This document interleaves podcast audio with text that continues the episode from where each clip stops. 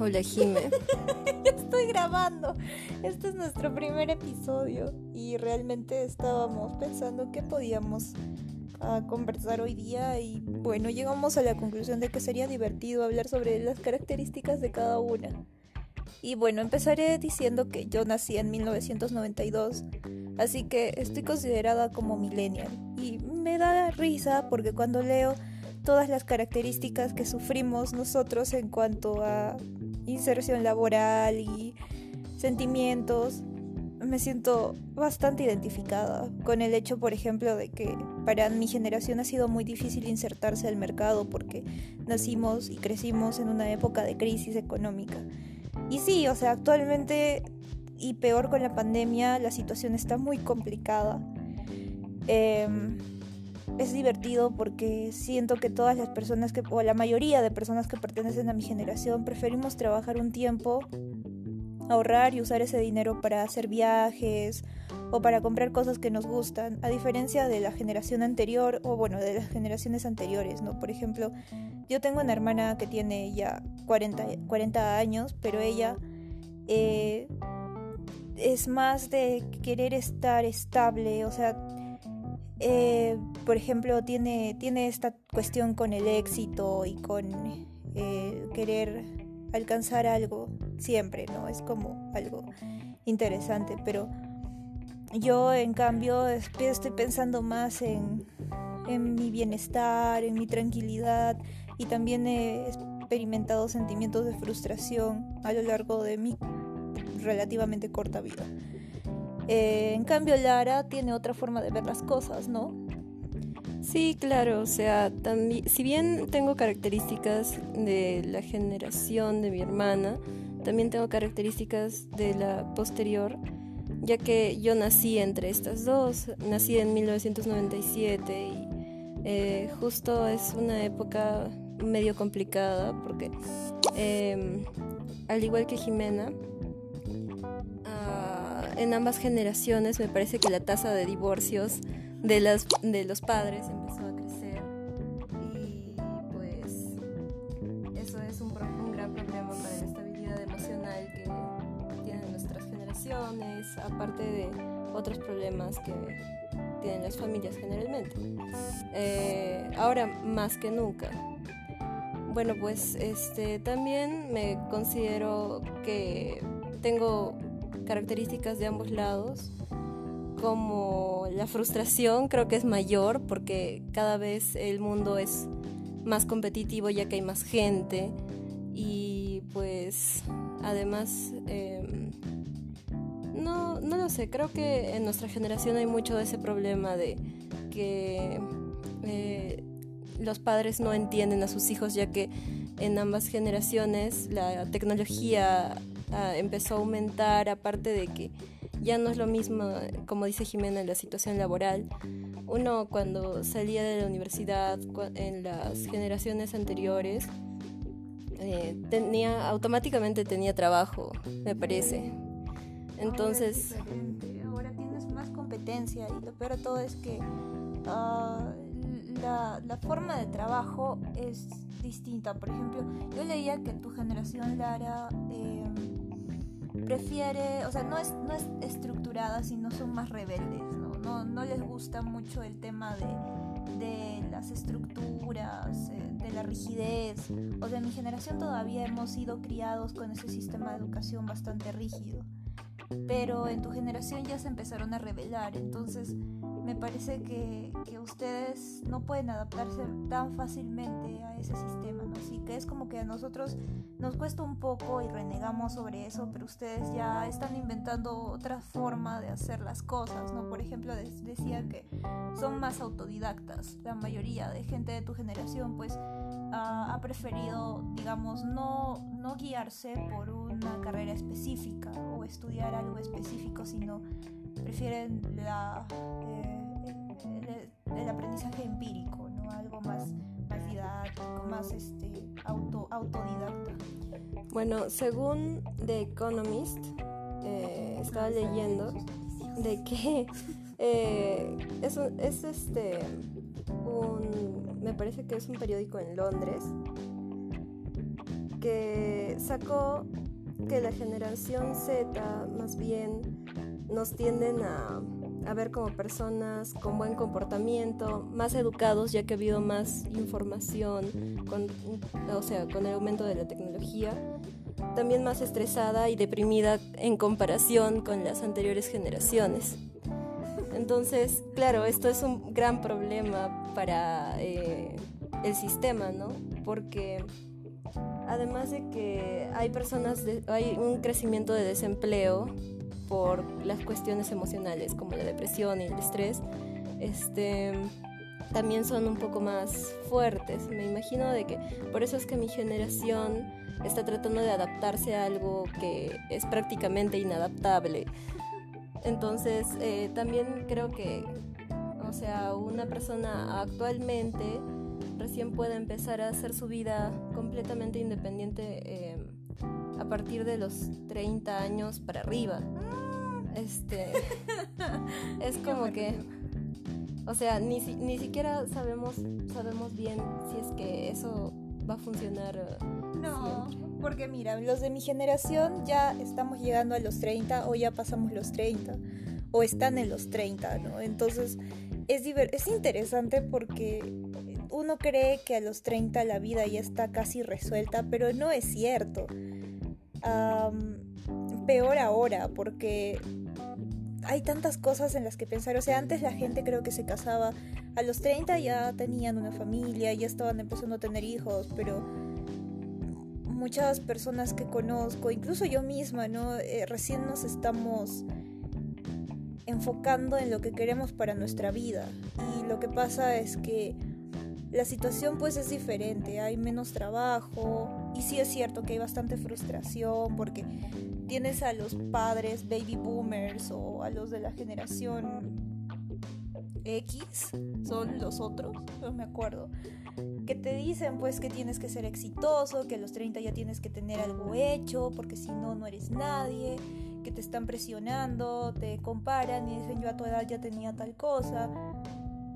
Pero nosotros nos frustramos porque en realidad no se puede, pues no encontramos la manera de, de resolver algunos problemas. Entonces, otros también prefieren este, irse de viaje, ser más independientes. También está este tema que siempre me hizo reír, el tema de que a los millennials nos gustan las plantas y los, los perros y los gatos. En vez de tener hijos, tenemos plantas, perros o gatos o otros, otras mascotas. Y miro y a mi costado está mi lavanda. y estoy tan interesada en tener plantas por todo mi cuarto.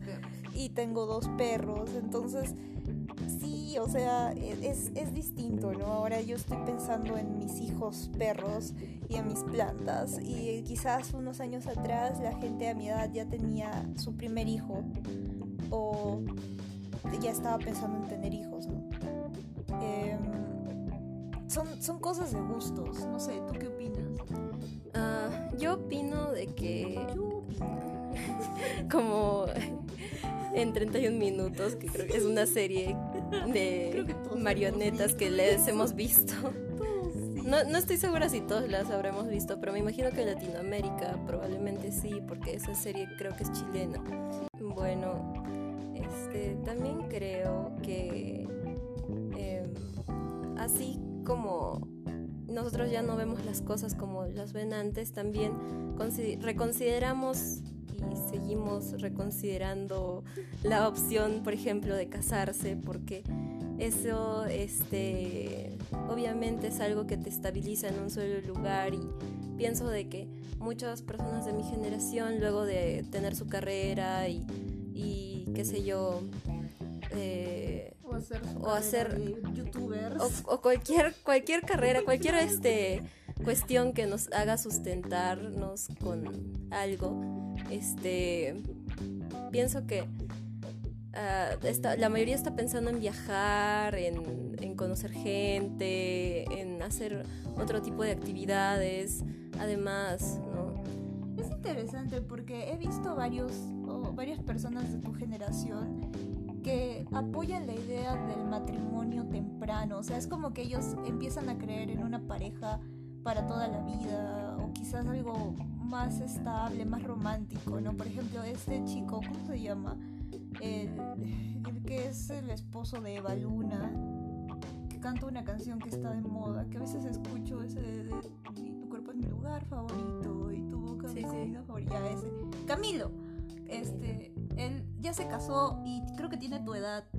Y se casó con su, con su que ahora es su esposa, que también tienen tu edad, y, y comentaban varios, varios chicos de, sus edades que eh, muchos dicen que matrimonio no es para siempre, que ellos no creen en el matrimonio, pero ellos sí creían en las relaciones de pareja más estables, y quizás es lo que tú dices, ¿no? Que tener, o sea, pensar en tener una relación estable da esa, esa especie de estabilidad emocional que quizás a toda tu generación e incluso a la mía nos ha faltado desde chivolos, ¿no? Porque creo que tú me decías que había una, o sea, la, tasa de divorcios entre nuestros padres había aumentado. Claro. Eso es lo que estaba viendo. Eh, bueno, la mayor parte de estadísticas corresponden a Estados Unidos. O sea, porque en Perú no se sabe si son tan certeras. Primero porque, eh, o sea, el, por ejemplo, el, eh, ¿cómo se llama? El INEI. El INEI, claro, este...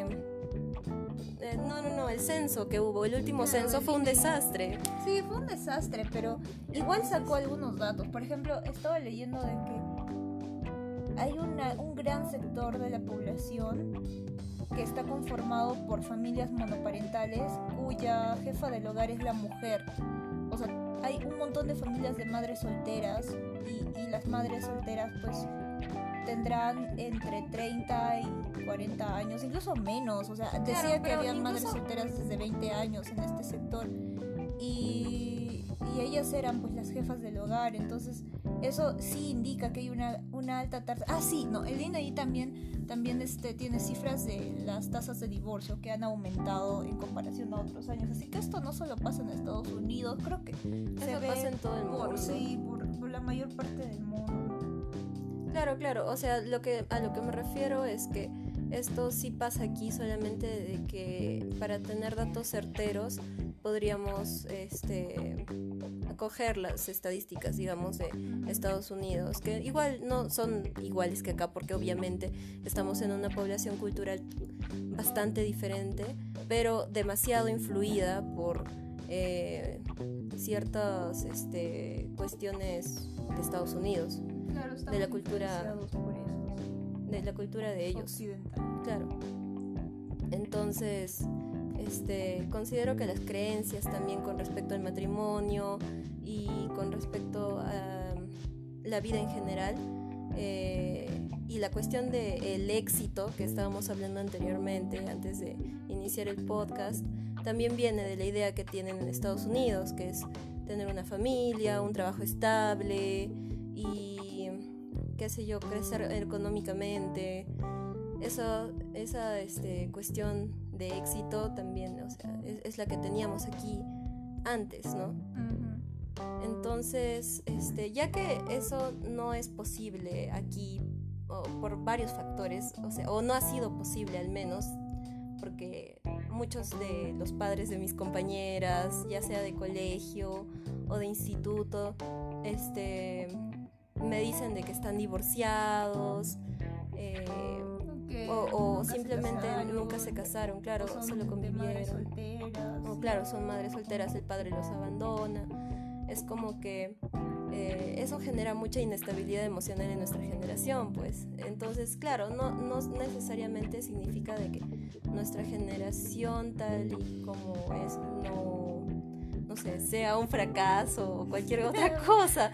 Simplemente significa de que este las cosas tal y como nos las ha planteado el sistema no son no son tangibles pues. O sea actualmente es, es raro pensar de que una persona a los 30 años ya va a tener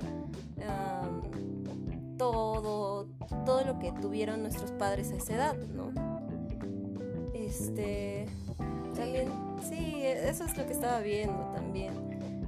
Y es curioso porque en sí eso, este, claro, pues no lo ven una persona de más de no sé, de la generación Y o incluso de los baby boomers y dice, ¿qué es esto? Pues, o sea, son un fracaso. Son un fracaso.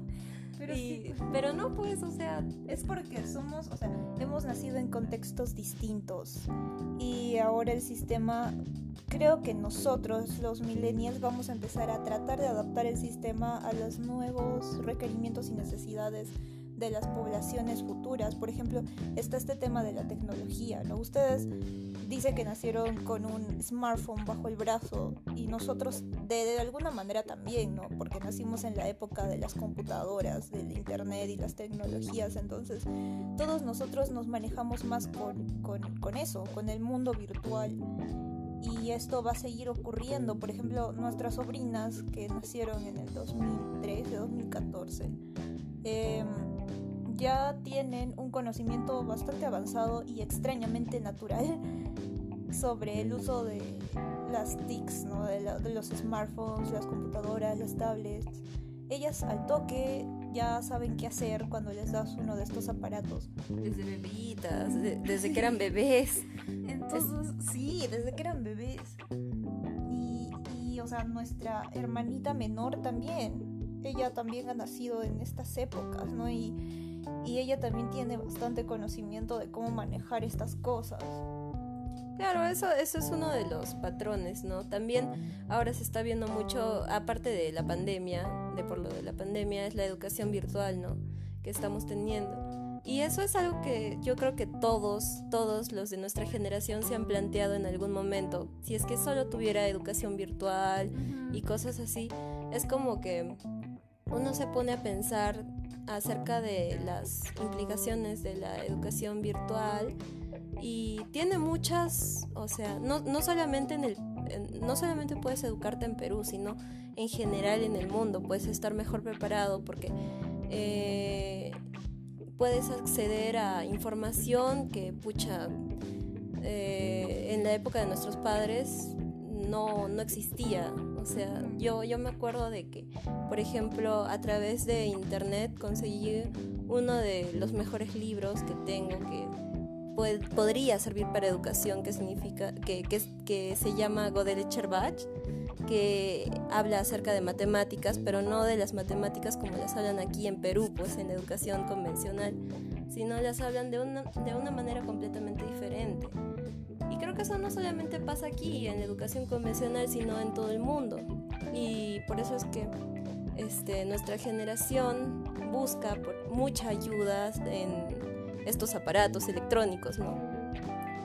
A mí me llama algo la atención bastante, que es el tema de las relaciones sociales, porque esto de estudiar en casa, o sea, sí he visto que varias personas de la generación de Lara están más atentas a este tema de la virtualidad, ¿no? Eh, hay comunidades virtuales se forman como que grupos que se comunican por internet, básicamente, usando los smartphones, las computadoras y las tablets, pero es como que a ellos ya no les importa tanto el hecho de reunirse en un lugar físico y estar en contacto físico con los amigos, quizás con algunos, ¿no? Pero digamos, el tema de las fiestas y esas cosas es algo que mi generación sí tiene bastante, o sea, nos gusta tener contacto físico con nuestros amigos, no estar frente a frente hablando, porque quizás nosotros hemos crecido en un ambiente que lo propiciaba, no hemos ido al colegio y después venían las fiestas, o sea, todavía tenemos esto de la necesidad de querer estar físicamente presentes en las reuniones sociales, pero quizás los, los de las nuevas generaciones, sí, o sea, el ser humano es un ser sociable por naturaleza, pero el hecho de que hayan estas nuevas herramientas ha hecho pues que esto se transforme quizás se vuelva algo más este menos físico y más virtual. ¿Tú qué dices? Bueno, yo digo de que sí es cierto de que las, las eh, relaciones también han cambiado porque incluso en tu generación, ¿no? De que ya no te pedían el número de teléfono de tu casa, ¿no? Te pedían, el, Facebook y eso y eso ya es más privado, pues. O el high five. Entonces, este eh, algo que también estábamos hablando antes es que, por ejemplo, nuestra generación eh, tiende a tener un patrón de, no sé, como que de doble vida de alguna manera, porque, o sea, puedes tener más privacidad, por ejemplo, o teníamos más privacidad en las redes sociales con respecto a los amigos, pero tenías que ser la persona respetable que los baby boomers y la generación X te, te obligaban a hacer, ¿no? O sea, de algún modo los habían obligado a ellos a hacer, ¿no? Y eso es extraño, ¿no? Porque también este son como patrones de comportamiento que han cambiado gracias a eso. Pero al mismo tiempo es como eso nos hace menos entendibles también a, las generaciones anteriores, ¿no? Es interesante porque nuestra familia tiene de todo. O sea, nuestro papá es baby boomer y nuestra hermana mayor es de la generación X. Yo soy de la generación Y y Lara y Mía son de la generación Z. Y nuestras sobrinas, bueno, son de la última generación que creo que también pertenecen a la generación Z, aunque dicen que ya los, los nuevos bebés, ¿no? los nuevos niños son, son de otra generación, un poco más Claro, y hay que considerar que Mía tampoco vive con nosotras, entonces es como que este eh, tampoco hemos visto muchos acerca de los patrones de comportamiento de su generación, pero pero podemos intuirlos, al final sí sí las cosas sabemos cómo, cómo qué es lo que le gusta, qué es lo que hace, entonces es interesante observar todas estas cosas.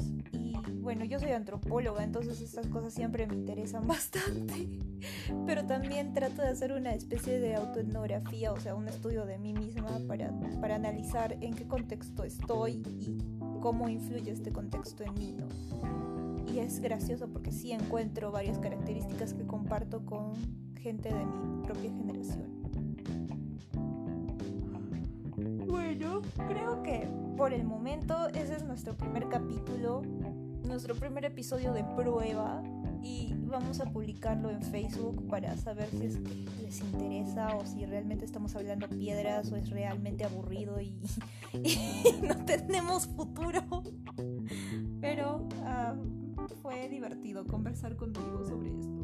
Sí, también fue divertido conversar contigo. bueno. Bueno, gracias por escucharnos a las cinco personas que probablemente nos vayan a escuchar y sigan cuidándose en esta pandemia. Bye. Bye.